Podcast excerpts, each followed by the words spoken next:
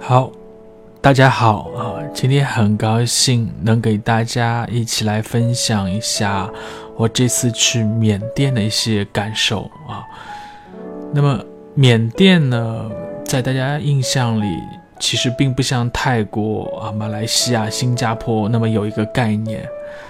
在大多数人的心里啊缅甸可能只是一个啊一个普通的啊，亚洲的一个小国家。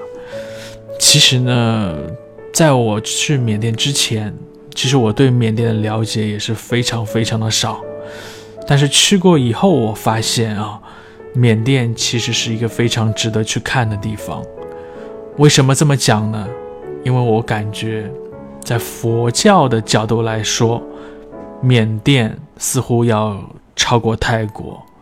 它是一个全民信佛的地方，啊，那个佛教的南传啊，其实就是从传入了缅甸啊。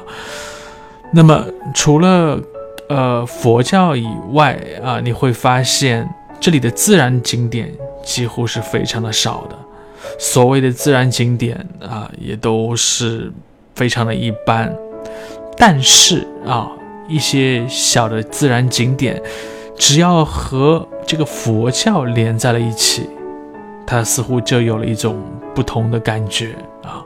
所以说这次缅甸之行啊，前前后后加在一起大概有六七千六到七天的时间啊，呃，给我留下了非常深刻的印象。那我呢也推荐大家啊，有时间的话可以到缅甸去转一转。